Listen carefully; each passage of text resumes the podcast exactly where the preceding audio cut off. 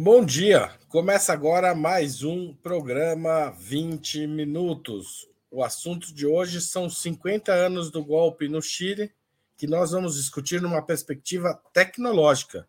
Sim, quais eram os planos digitais do socialista Salvador Allende? O convidado de hoje é especialista na área, Evgeny Morozov, escritor, jornalista e cientista da computação bielorrusso estudioso das implicações políticas do progresso tecnológico e digital. Ele escreve regularmente para The New York Times, The Economist, The Wall Street Journal, Financial Times e outros veículos. Recentemente, ele lançou o podcast The Santiago Boys sobre os agitadores digitais, digamos assim, do governo Allende e também sobre a reação quem comanda o golpe contra ele. Morozov estudou na Universidade Americana da, da Bulgária e mais tarde viveu em Berlim antes de se mudar para os Estados Unidos. Ele foi professor visitante em Stanford, nos Estados Unidos. Seu livro mais conhecido no Brasil é Big Tech: A Ascensão dos Dados e a Morte da Política. A gente volta já já depois da vinheta.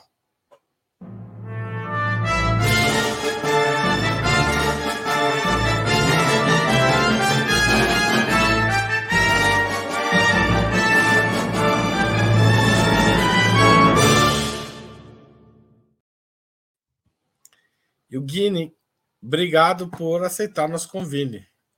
convite. Olá, obrigado pelo convite. É, eu vou te chamar de Eugênio ou de Morozov, perfeito. tudo bem? Sim, sim, perfeito.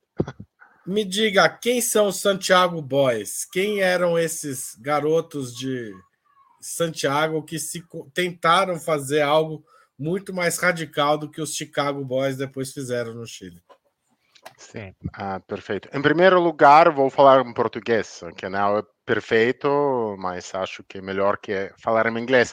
Um, então, os um, Santiago Boys um, é um grupo do, dos engenheiros radicais, engenheiros cibernéticos, que trabalhavam com Salvador Allende, Uh, para criar uma economia socialista, mas uma economia também uh, com uh, muito tecnológica, sim, uma economia onde os computadores tinham um uh, papel muito importante, um, onde computadores podiam ajudar na, na para hum, podemos dizer para gerar a economia chilena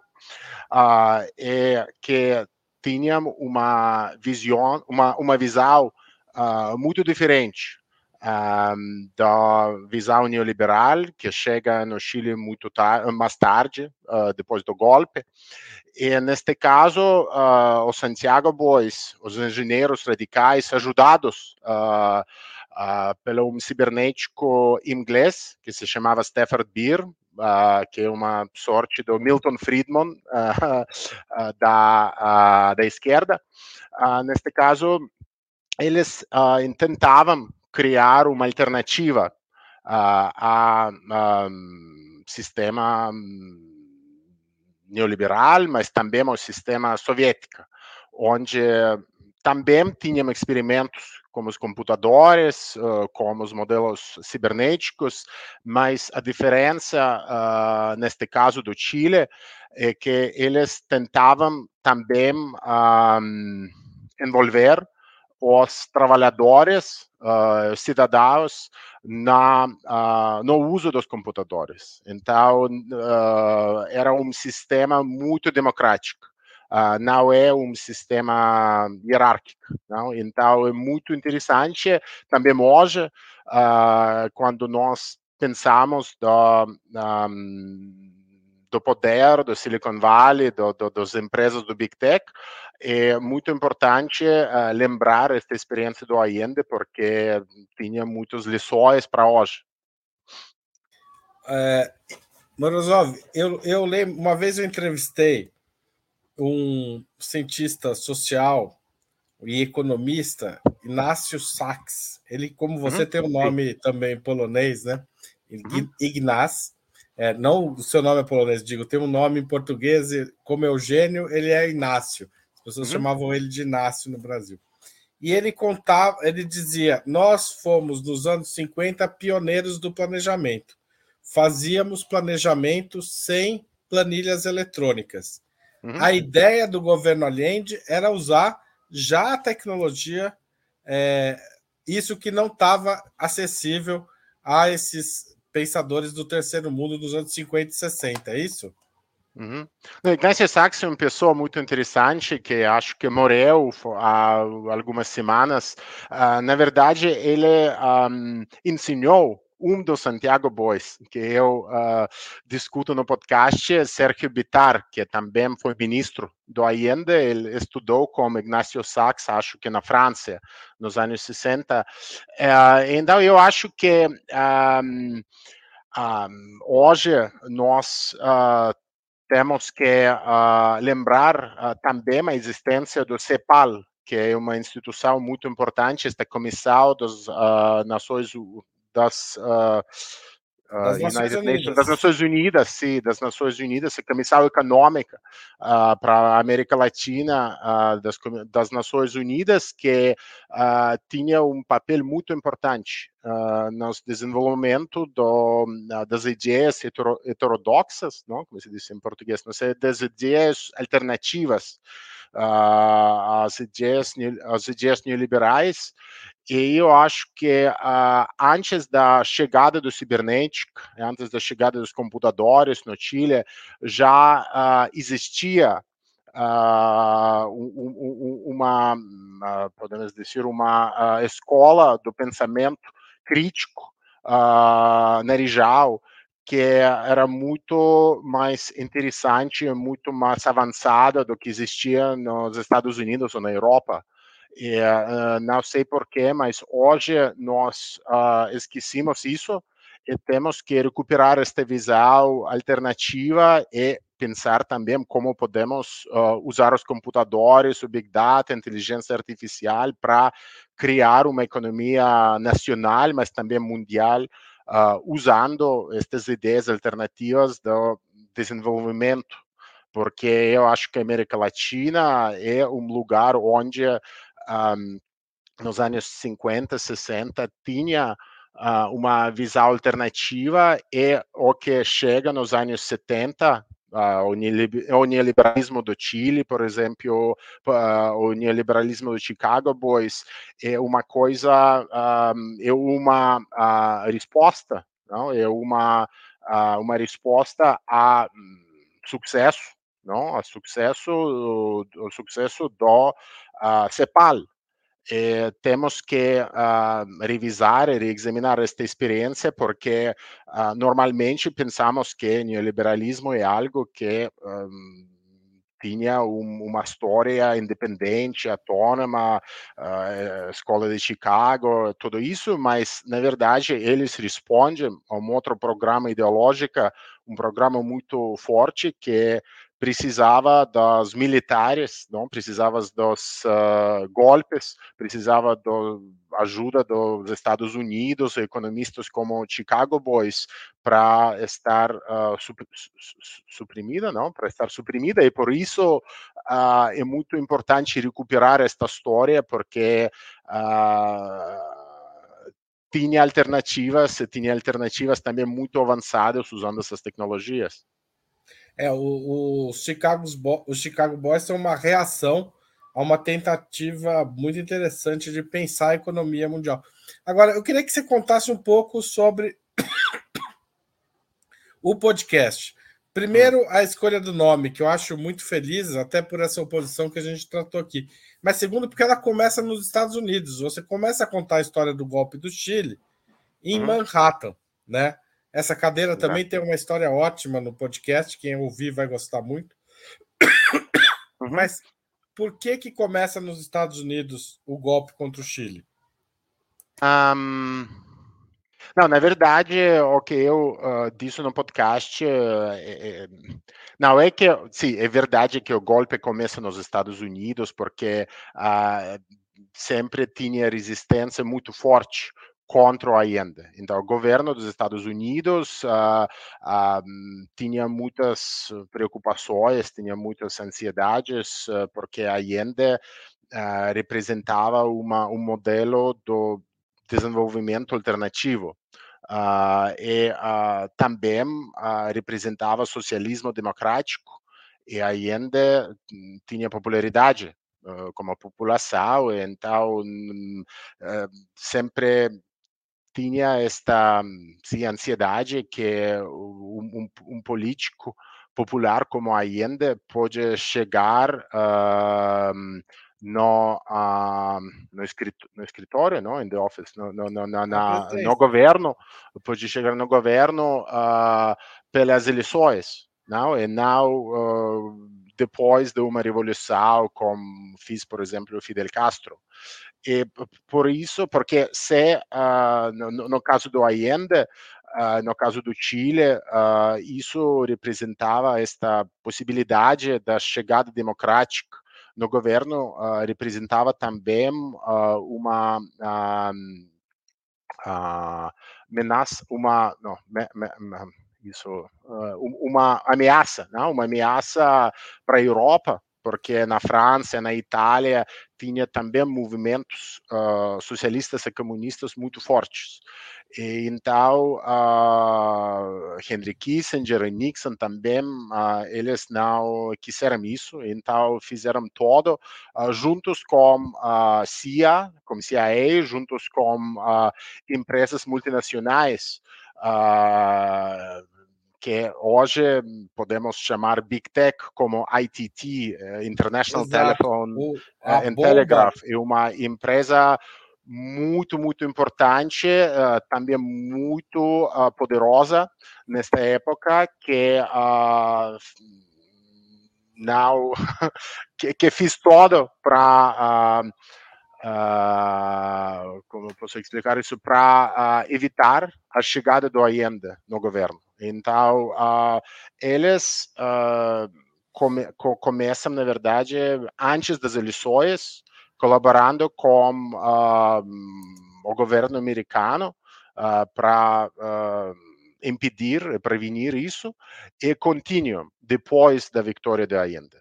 E eu acho que eles contribua muito a criar o que hoje podemos chamar o, a, o clima, o clima do golpe. Um, e, e, então, eu acho que é também importante analisar um, esta batalha, esta um, luta, não? Esta, esta luta de Allende contra empresas como a ITT, porque também representa algo que é muito contemporâneo, porque hoje também nós temos batalhas contra Uber, contra Google, contra OpenAI, é evidente que eles não começam hoje.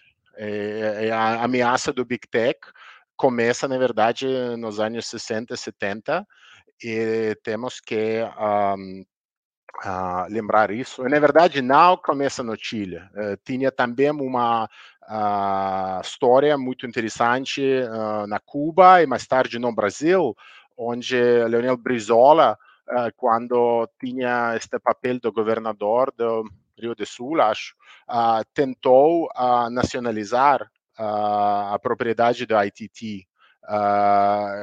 quase 10 anos antes de Allende, uh, e também recebeu, uh, recebeu, não, rece, uh, recebeu uma reação muito, muito forte uh, por parte dos Estados Unidos e ITT, e isso também pode ser que contribuiu algo ao golpe no Brasil. O Eugênio, é, vou, tem uma certa oposição narrativa no seu podcast uhum. entre a AT&T e o projeto digital do Allende. Essa uhum. parte do projeto digital do Allende é pouco conhecida, né? A, a gente não sabe, mas técnica, assim, o que é, a, a, gente tem que lembrar que as pessoas não tinham computadores em casa, poucas uhum. empresas tinham computadores nas suas plantas. é, o próprio governo tinha poucos computadores. Nós estamos falando dos anos 70. Uhum. O que era esse projeto? Essa cadeira que apareceu várias vezes na transmissão, acho que a Laila pode pôr mais uma vez, que está na uhum. capa do, do podcast, é, é uma. Essa cadeira, você descreve essa sala de reunião, e uhum. eu acho que você podia contar para gente qual que era esse projeto, essa ideia do Allende, de certa forma, retomando lá o Lenin, né, que a, o, o socialismo, a, socialismo era a, a, a, como é que é a coisa? É, reforma agrária, não, é soviets mais eletrificação, né? Hum, Para o Allende, é, o socialismo passava pela, pelo domínio do digital e isso incomodava muito a AT&T, além da própria é, estatização? Uhum. Um, okay, um, Allende uh, queria nacionalizar as empresas estratégicas do, do país. E, então, ele começou nacionalizando as empresas muito grandes, muito poderosas, uh, mas também as empresas mais pequenas, mas também estratégicas. Então, tinha, não sei, um, um, um elenco de 200, 200 eh, empresas, algo deste tipo. Um, mas, uh, como sempre, uh, faltavam gestores, managers, sim, para do, do Estado, hum? porque era evidente que sem gestores seria muito difícil fazer algo melhor com estas, com estas empresas. E, um, mas ainda tinha também muitos uh, engenheiros, economistas da esquerda que um, sabiam algo sobre cibernética. Uh, sabíamos algo sobre uma, um, um, uma cibernética muito particular, uma cibernética da gestão, podemos dizer, Management Cybernetics, se chama uh, em inglês. E, então, uh, eles quiseram contactar uh, uma um, pai desta disciplina, uma professora em inglês, também um consul, consultor, não? um consultor inglês que, que se chamava Stafford Beer. E juntos com ele, eles uh, quiseram desenvolver um método, um programa para uh, para gerenciar, não, para gerir, uh, administrar as empresas nacionalizadas, porque é evidente que os computadores ou esta forma primitiva da inteligência artificial uh, podia ajudar nesta missão da administração.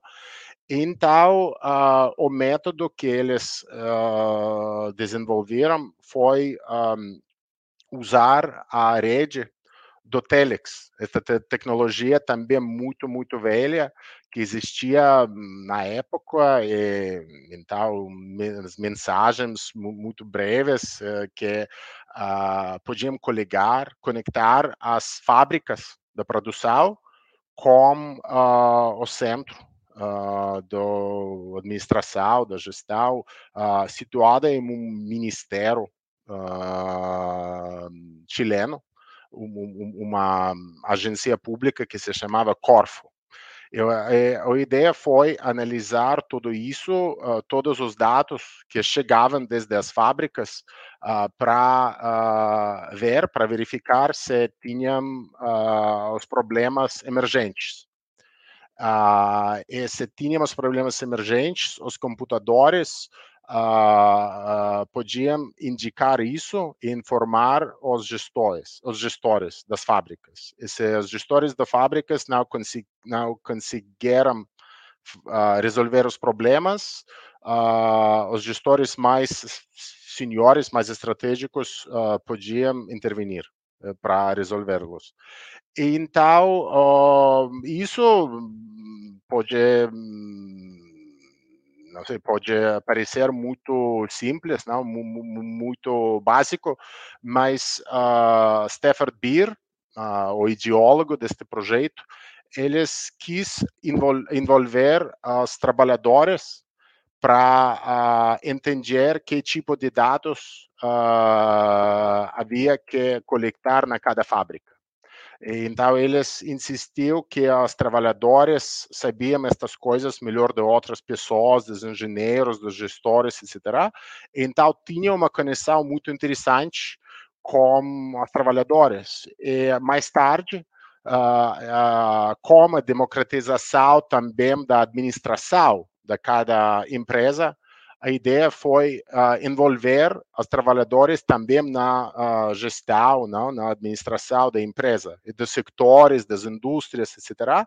E para fazer tudo isso, BIR construiu uma, uma, não sei como descrever isso, uma uma sala, sala comando, não, uma né? sala de alterações, não, isso pode ser uhum. um nome uh, justo, uh, um espaço cibernético, um espaço hipermoderno, super moderno, com uh, os computadores não tinha, eu acho, nesta sala, mas tinha muitas telas, não? Uh, com os indicadores da produção e com as uh, uh, chairs, não? Como, como as cadeiras. A cadeiras, sim, cadeiras muito confortáveis, também com uh, as possibilidades de navegar as telas, então com teclados integrados não, nas uh, cadeiras, e isso agora é, é uma imagem muito simbólico e muito interessante também, porque uh, é uma representação da visão do Allende para democratizar também a gestão da economia chilena. Eu acho que, neste caso, não falamos de uma ditadura soviética, stalinista, não falamos de um planejamento muito rígido, não falamos de uma, uh, um, um, sistema de gestão muito flexível, muito cibernética, que uh, quis envolver os trabalhadores no processo da gestão, e isso eu acho que é muito importante. E também podemos uh, reinventar algo semelhante hoje e também temos que recuperar esta visão porque o futuro não foi inventado só em Silicon Valley, não só nos Estados Unidos. Então, na região, na América Latina, também tinha experimentos muito interessantes, não só em Chile, também em outros países da região. E temos que lembrar isso e também continuar com um projeto da autonomia tecnológica, porque, na verdade, o projeto do Allende foi não só democratizar a economia ou estatalizar, nacionalizar as empresas, mas também uh, fazer todo para reconquistar uh, as, uh, as indústrias, as infraestruturas mais importantes do país. E por isso ele fez esta batalha contra o ITT, por exemplo. E neste caso, um sistema cibernética que se chamava CyberSyn para sinergia cibernética, não CyberSyn. Uh, tudo isso uh, podia ajudar muito nesta missão. Ah, então, se interpretamos bem esta experiência, podemos ver que uh, perdimos um mundo, uma, um projeto muito radical com as consequências potenciais muito, muito, muito grandes. Ou seja, a, a, a história da computação teria sido outra se o Allende tivesse seguido no poder, na sua opinião. Exatamente, exatamente. Agora, é, o Allende enfrenta uma oposição é, absolutamente empenhada, cada vez ah, os documentos tornam isso cada vez mais claro dos Estados Unidos contra o seu governo. É, uhum. o, o, o Allende tenta é, resistir com as, com as forças que tem, mas elas não são suficientes. Né? É, uhum. Elas não são suficientes porque ele não tinha apoio na sociedade chilena ou porque o golpe foi muito pesado mesmo. A quantidade uhum. de dinheiro e de organizações envolvidas nesse processo foi maior do que a capacidade é, da esquerda de resistir. Uhum. Não, na verdade, os esforços para derrubar Allende começam antes uh, dele assumir o cargo não? Do, do, do, governo. E isso também é muito interessante e dura não? Uh, três anos. Então, o, fei, o facto que ele uh, conseguiu, o governo dele conseguiu durar uh, três anos é um milagre, não? Porque a ITT, CIA ou CIA, não, também muitos, uh, eu acho que ainda também tinha muitos inimigos locais, não, no país, uh, militares, industrialistas e muitos outros. E, então, eu acho que depois de três anos eles começam a colaborar. Então, uh, trabalham juntos e também as táticas se viram mais e mais violentas.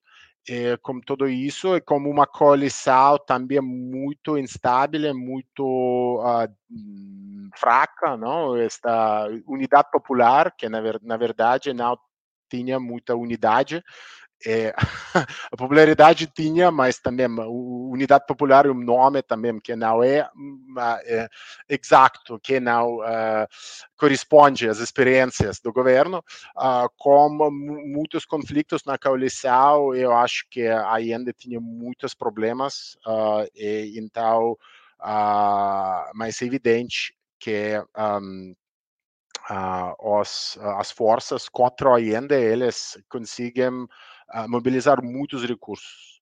E neste caso, tinha muitas pessoas uh, no Chile, sim, muitos oligarcas, muitas pessoas ricas que financiavam os projetos, as atividades contra o Allende, mas também eles receberam muito, uh, muita ajuda, não? Uh, muito dinheiro desde os Estados Unidos. E isso é evidente. E eu acho que a cibernética, né, os métodos cibernéticos uh, também ajudavam muito a Allende, sobretudo durante uma uh, tinha uma greve, não, uma não, não greve, greve não, greve, uma strike, sim, uma greve muito uh, importante em 62 que também podia derrubar a Allende, mas usando os métodos cibernéticos, usando esta rede Telex, eles conseguiram uh, permanecer no, no, no, no cargo. Uh, e eu acho que. Um... Esse episódio é bem interessante. Você podia hum. estender um pouco mais sobre ele? Contar como Sim. aconteceu, porque eu acho que ah. esse é. Ah. Sim, não, hum, então eu acho que uh, nos primeiros dois anos Uh, os inimigos do Allende tentavam fazer tudo, uh, mas usando os métodos mais pacíficos, não, mais não violentos, para derrubar Allende, sim, uh, muito sucesso. depois dos anos, eles começam também a mobilizar uma parte da classe média contra o Allende, sobretudo um, uh, aos empreendedores locais, os empreendedores que uh, tinham, porque uh, Chile é um país muito particular, sim, da, da, se analisamos a geografia de Chile, não, é um país muito longo, então o setor do, das pessoas, dos empreendedores que eh, que administram as caminhões, não? Eh, trucks, eh, caminhões, é, é, um setor muito importante no país.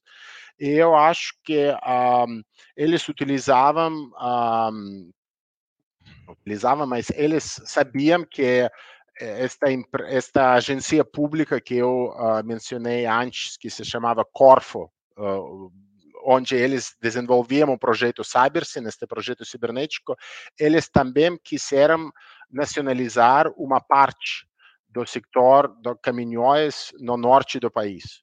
E, e uh, um grupo de empreendedores, dos empresários, na verdade, eles uh, usavam esta, este plano do governo para mobilizar a classe média contra o Allende, uh, dizendo que, uh, neste caso, podemos chegar ao modelo soviético com a nacionalização de todo o país, de todos os recursos econômicos. Então, eles paralisam o país. Porque quando os caminhões não podem circular, isso significa uma crise nacional para um país uh, tão longo. Um, e uh, o que acontece é que uh, Allende uh, delega esta missão de resolver o problema da greve um, a um engenheiro muito jovem que se chama Fernando Flores, que também é o pai deste projeto cibernético.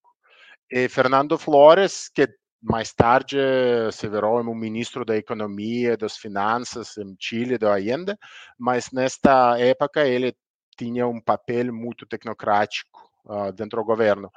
Uh, e, uh, então, Fernando Flores utilizou os métodos cibernéticos que aprendeu, tinha aprendido desde Stafford Beer, este pai de cibernética que uh, uh, desenvolveu o projeto CyberSyn, e usando os métodos, as ideias cibernéticas, eles uh, conseguiram resolver a crise. também de jeito muito interessante, usando uh, a rede do Telex, usando os métodos das comunicações, do gestal superiores os empresários, empreendedores uh, que uh, lutavam contra a Allende. Com isso, a Allende ganhou um, um, outro ano no cargo e, no mesmo tempo, a Allende um,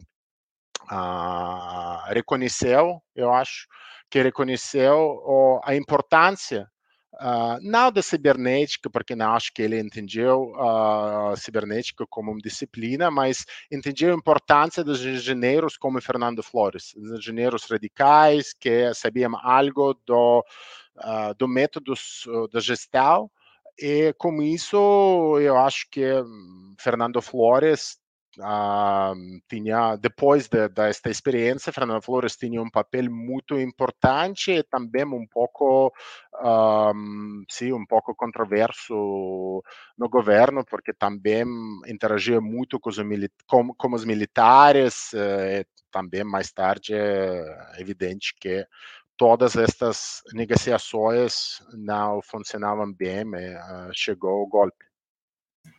Eu vou fazer um pequeno intervalo, Morozov, para pedir o apoio de quem está assistindo a esta entrevista.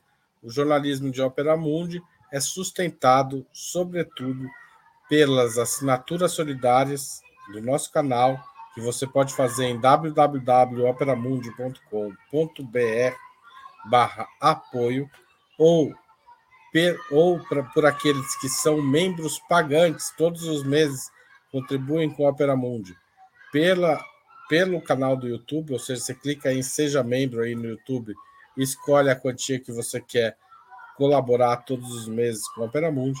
Você também pode nos apoiar fazendo um super chat ou um super sticker se você estiver assistindo o programa ao vivo, ou um valeu demais se você estiver assistindo a este programa ou a qualquer outro programa de Opera Mundi gravado. E finalmente a gente tem o Pix, o, o, a chave está sempre aqui em cima e agora aqui embaixo. Qualquer valor é importante para a gente manter e ampliar esse jornalismo comprometido com a verdade e com debates como esse que a gente está fazendo aqui, tá certo? É, o jornalismo alternativo só pode contar com os internautas para crescer e se desenvolver. Nós não temos apoio das grandes empresas, muito menos das agências de publicidade. Tá certo? Bom, vamos voltar aqui, Morozov. É um dos temas mais debatidos hoje em dia é a ideia na sua área do, da uma, uma espécie de recolonização digital do mundo, a ideia do colonialismo digital. Como é que a sua história dos, é, dos Santiago Boys se conecta a essa preocupação de hoje, dos dados controlando, dominando os países subalternizados, como é o caso do Brasil e do Chile. Uhum, sim. Um, o que eu descobri durante as investigações para este podcast uh, é a importância da teoria da dependência. Uh, e também a importância na, na economia, mas também a, a, importância de analisar a tecnologia uh, como uma extensão desta teoria da dependência. Né? E isso é também uma outra contribuição, como as atividades do CEPAL, que eu já discuti, e uma outra contribuição da, da Rijal, não? A, a cultura intelectual global porque eu acho que uh, no Brasil, uh, mas também no Chile, na Argentina, neste período, nos anos 60, 70, tinha uma escola muito forte, uma escola intelectual, uh, para entender também como o desenvolvimento das economias nacionais, não, industrialização, etc., as coisas que normalmente são apresentadas como coisas boas, podem criar também as dependências uh, muito fortes, as dependências econômicas, mas também as dependências tecnológicas. Uh, e neste caso, eu acho que o que discutimos hoje, uh, quando discutimos, não sei, o poder do Silicon Valley, a colonização do mundo, uh, tudo isso é uma extensão da dependência, porque na verdade uh, não é um, é um acidente que a, maioria das empresas tecnológicas mais avançadas do mundo ficam na, nos Estados Unidos, ficam na, na América, porque isso também é a consequência da dominação uh, quase total que eles uh, têm da economia mundial, uma, economia global, não? Então eu acho que é sempre uh, muito importante criar conexões intelectuais e políticas entre o mundo tecnológico e o mundo econômico.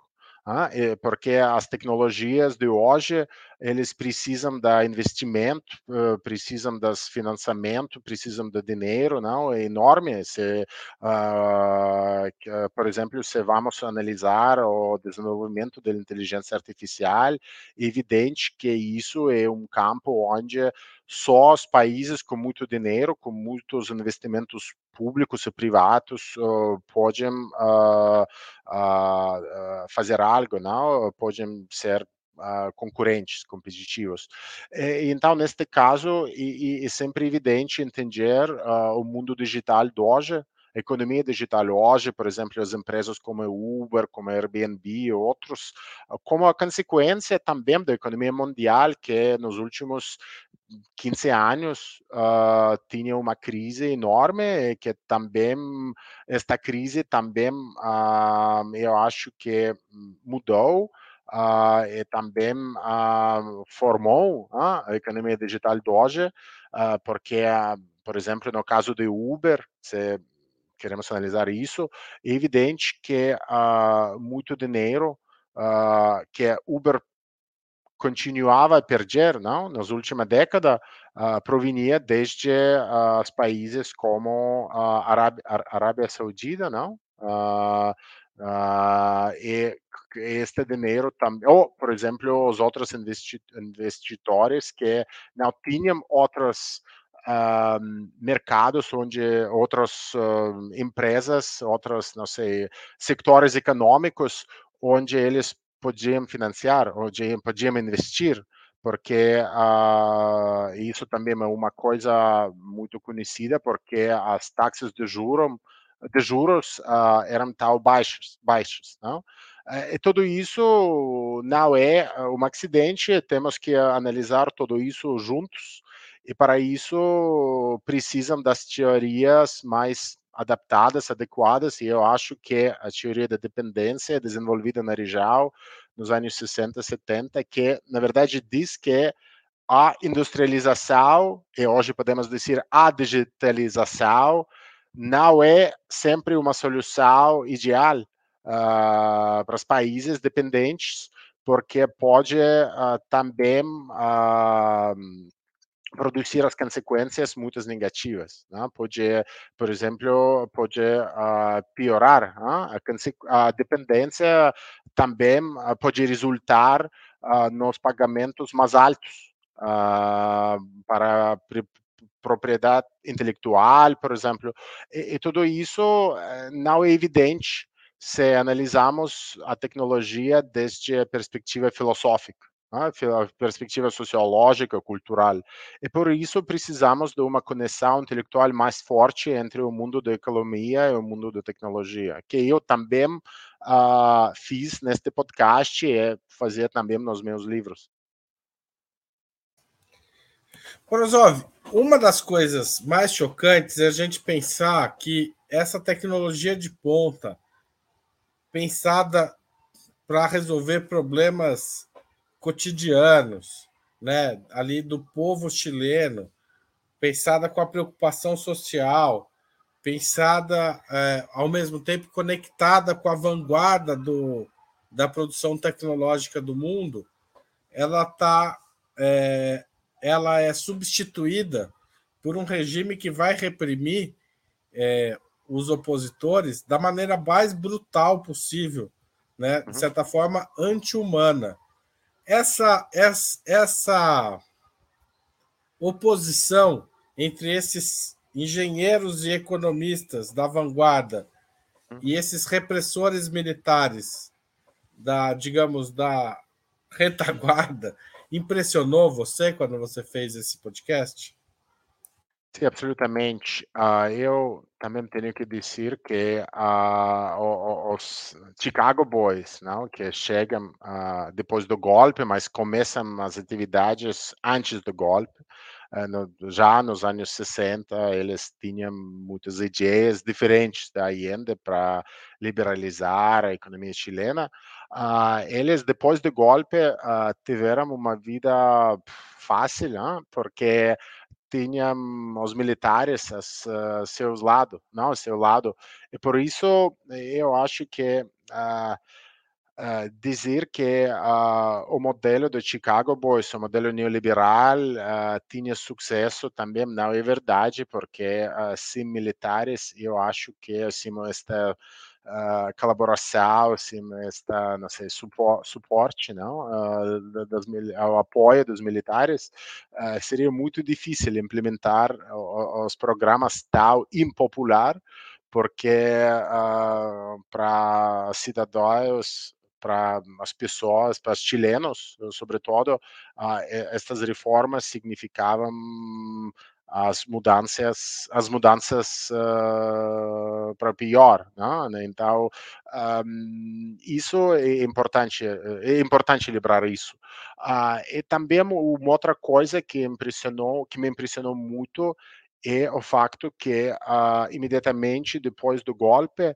uh, o governo, não, o governo, as um, agências secretas, não, como se diz, as, as, as agências da, um, sim, da, da polícia, não, da, da, das agências militares do Chile começavam a utilizar as mesmas tecnologias, os computadores, as, as, a rede de telex também, para uh, facilitar a exterminação do, do, do, do, dissidentes, dos dissidentes chilenos, das pessoas da esquerda, e isso também tem, eu acho que tem um elemento, um aspecto filosófico interessante, porque podemos ver que as mesmas tecnologias, os computadores e os telex, podem ser usadas uh, de jeito muito diferente. Né? E eu acho que um, e muito também é importante uh, entender que um, o Santiago Boys, uh, que eu discuto no podcast, eles tinham uma visão muito, muito utópica, mas pouco, não posso dizer que pouco realista, mas tinham também uma, um, uma visão um pouco um, ingênua, não? Uma, uma visão que não podia eh, entender como funciona, como funcionava o poder, o poder das empresas multinacionais, o poder do CIA, o poder do Nixon, tudo isso eu acho que eles uh, uh, subestimavam. Hum? Uh, e, e, por isso é importante também hoje uh, preparar os governos da esquerda, ou preparar os governos uh, progressistas para confrontar os inimigos que, que, que, que existem, os inimigos muito bem organizados, os inimigos que tinham uma visão tecnológica uh, muito, muito negativa, muito escura, não? Mas que eu falo também no podcast de uma coisa que em inglês eu chamo de dark tech, não? Este, é, é, é, as tecnologias do poder, não? Podemos descrever uh, de, deste jeito no, em português. É muito importante uh, ter, desenvolver também esta parte da análise, não? análise do poder tecnológico, do poder geopolítico, uh, o poder militar, uh, também da tecnologia, e não só este elemento utópico de criar um socialismo cibernético, que é muito importante, mas para realizar este projeto, você precisa também do poder, você precisa também da, da mobilização das tecnologias para preservar e aumentar este poder, não? E eu acho que em muitos casos as forças da esquerda eles tinham visões muito muito utópicas que são necessárias, como eu já disse, mas também precisavam de uma análise mais geopolítica. E isso faltava um pouco ainda, acho. Apesar dele juntar o grupo da esquerda mais radical, né, representada inclusive pela filha dele, hum. ligada hum. ao Mir, né, uhum. é, que cuida da segurança dele, não foram poucos atentados contra a vida, junto com esse grupo mais, digamos, utópico tecnotópico, né? Uhum. Sim. Não, na, na, verdade, esta, como já disse, esta, como já disse, esta coalição do Allende, a Unidade Popular tinha as forças muito diferentes, as forças políticas com visões muito diferentes do mundo, da política, da geopolítica. E uh, no podcast eu uh, falo do, dos grupos em, em particular, uh, no, que é um, um, grupo, um partido, dos partidos, na verdade, dos movimentos, um partido mais tecnocrático que se chamava MAPO, um partido dos engenheiros, dos tecnocratas, dos economistas, mas um partido mais tradicional, com uma visão quase leninista do, do poder, e um outro movimento, MIR, não, que é esquerda radical, mas também um, como uma visão, eu acho, mais, mais democrática do poder, porque eles entenderam bem o, o, o poder, mas também a, a parte negativa Uh, eu acho que é do, do, partidos tradicionais e também da, das uh, hierarquias que criam. Uh, e isso também eu acho que um, um, influenciou muito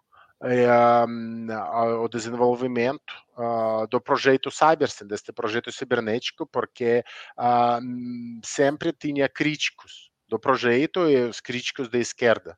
E tinha intelectuais da esquerda, sobretudo em Inglaterra, na Europa, que uh, diziam que tudo isso é a argumentação do poder da Allende. Então, não é um projeto para uh, não sei, delegar o poder ou eh, empoderar não, os uh, trabalhadores, mas um projeto só para observar, monitorar de, de, de, jeito de Big Brother, não, as uh, trabalhadoras. E eu acho que os engenheiros da Allende, estes cibernéticos que eu chamo de Santiago Boys, uh, nos muitos casos eles não tinham uma crítica, não, não tínhamos uma visão bem articulada política, uma ideologia ideológica também. Eu acho que aqui também é necessário entender a necessidade de politizar, uh, politici, politizar, não, eu acho isso, que uh, politizar os, os, os, engenheiros, politizar as, as, pessoas que trabalham no setor tecnológico, porque é importante uh, chegar a uma claridade ideológica, não? entender uh, as consequências dos projetos que eles fazem. E no caso do CyberSyn, uh, eu acho que o projeto tinha uma visão, uma um, uma meta, não, muito uh, positiva, muito democrática, mas isso foi quase por acidente. Não, então, porque uh, este cibernético inglês, Stafford Beer, eu descrevo, eu falo muito dele no podcast, porque ele também tinha uma carreira muito, muito interessante, porque começou trabalhando nas, nas, no mundo completamente diferente da ainda. Não? Ele tinha muito dinheiro, trabalhou nas empresas multinacionais, uh, trabalhou também para as, as, forças armadas do, da Inglaterra, então tinha uh, um, uma carreira completamente diferente. Uh, mas no caso do Stafford Beer, ele tinha uma visão uh, administra da administração muito, muito inteligente, mas no campo político não entendia muito e por isso também eu acho que é importante fazer trabalho ideológico uh, com as pessoas do mundo tecnológico para uh, aumentar a consciência deles da, da, da, dos problemas uh, do mundo, do mundo geopolítico e não só do mundo tecnológico.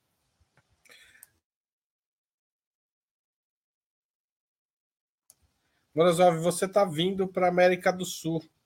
Né? Essa entrevista tá, é gravada, mas talvez passe você já esteja aqui.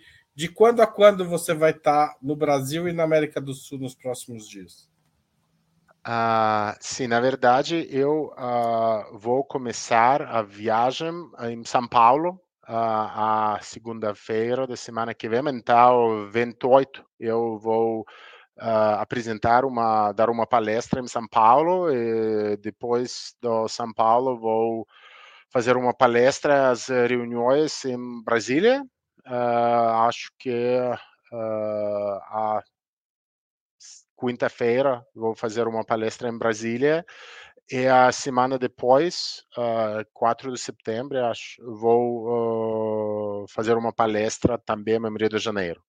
Uh, e, e, depois do Brasil, vou viajar também para Chile, porque agora temos este aniversário não, do, do golpe, eh, onde vou participar nos eventos uh, para marcar esta, este aniversário e também fazer entrevistas e palestras e depois vou passar também uma semana em Argentina fazendo as mesmas coisas.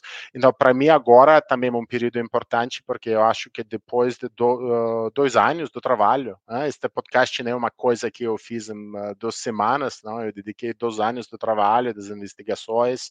Uh, lendo muitas coisas em espanhol, em português também, mas que tem um livro, por exemplo, de Darcy Ribeiro, não, que também tinha um papel interessante no, no podcast, um papel pequeno, mas uh, importante também. Então, depois das uh, investigações que fiz, acho que agora é importante uh, fazer esta viagem, então vou começar em uns dias.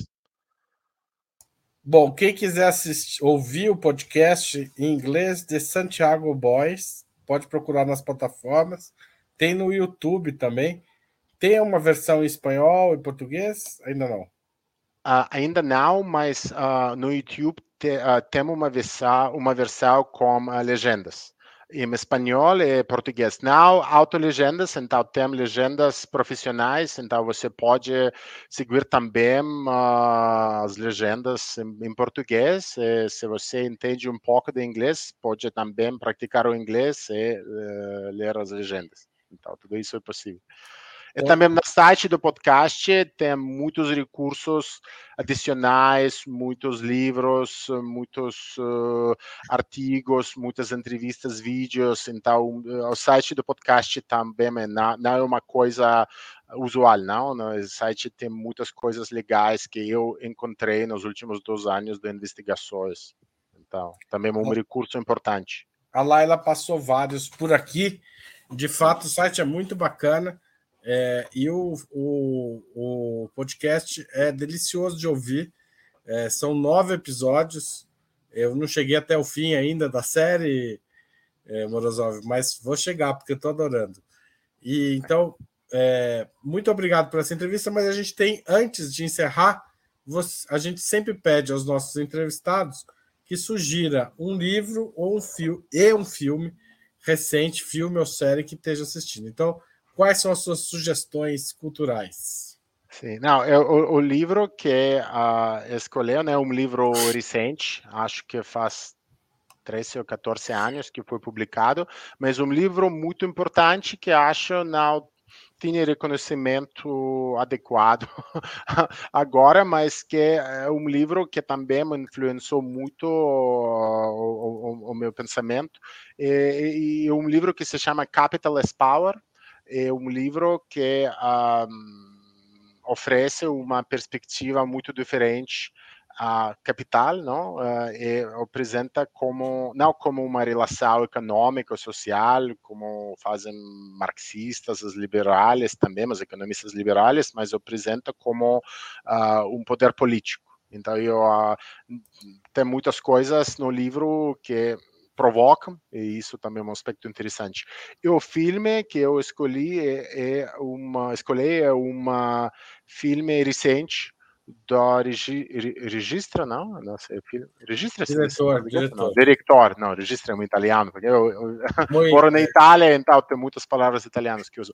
Uh, o uh, diretor, uh, diretor, não? Diretor, é, diretor. Diretor, é, diretor russo, Alexander Sokurov, que uh, faz um ano que uh, produziu um filme muito interessante que uh, em inglês se chama uh, Fairy Tale, mas em português acho que é uh, Conta de Fadas, não? Fairy Isso. Tale? Isso. Não sei é, se tem uma tradução em português, mas uma coisa incrível porque usa os fragmentos do, arqui do arquivo, não? Do, do, do arquivo não? Então, os fragmentos cinematográficos do arquivo dos personagens históricos, como Lenin, ou Churchill ou Hitler, por exemplo, no filme, mas também usa uma sorte da inteligência artificial para por tudo isso juntos. É uma coisa incrível que é muito experimental, mas também muito, muito legal. Então, é, é um filme muito interessante. É conto de fadas em português. Conto de fadas, sim. Tá certo. Bom, Morozov, muito obrigado por sua entrevista. Foi um prazer recebê-lo aqui nessa hora. Boa viagem aqui pelo, pela América do Sul e espero que você é, faça, é, enfim, que a, a, os 50 anos do golpe sejam lembrados como eles devem ser, né, no Chile, como uma violência contra a América do Sul e agora mais um capítulo dessa história, que é uma violência contra o desenvolvimento democrático da cybercultura. Né? Os, os conhecimentos cibernéticos se transformar, foram privatizados também nesse processo, porque era um processo de produção pública, estatal, né, de, de uma nova forma de planejar e pensar a economia. Tudo isso acabou sendo apropriado por empresas privadas, muitas delas norte-americanas. Obrigado. Hum. Obrigado pelas perguntas. Perguntas. E, sim, espero que todos gostem do podcast. Então, obrigado. É isso. Vamos lá, gente. Vamos assistir. Tchau, tchau. Ouvir. Tchau, tchau. No caso. Tchau, tchau.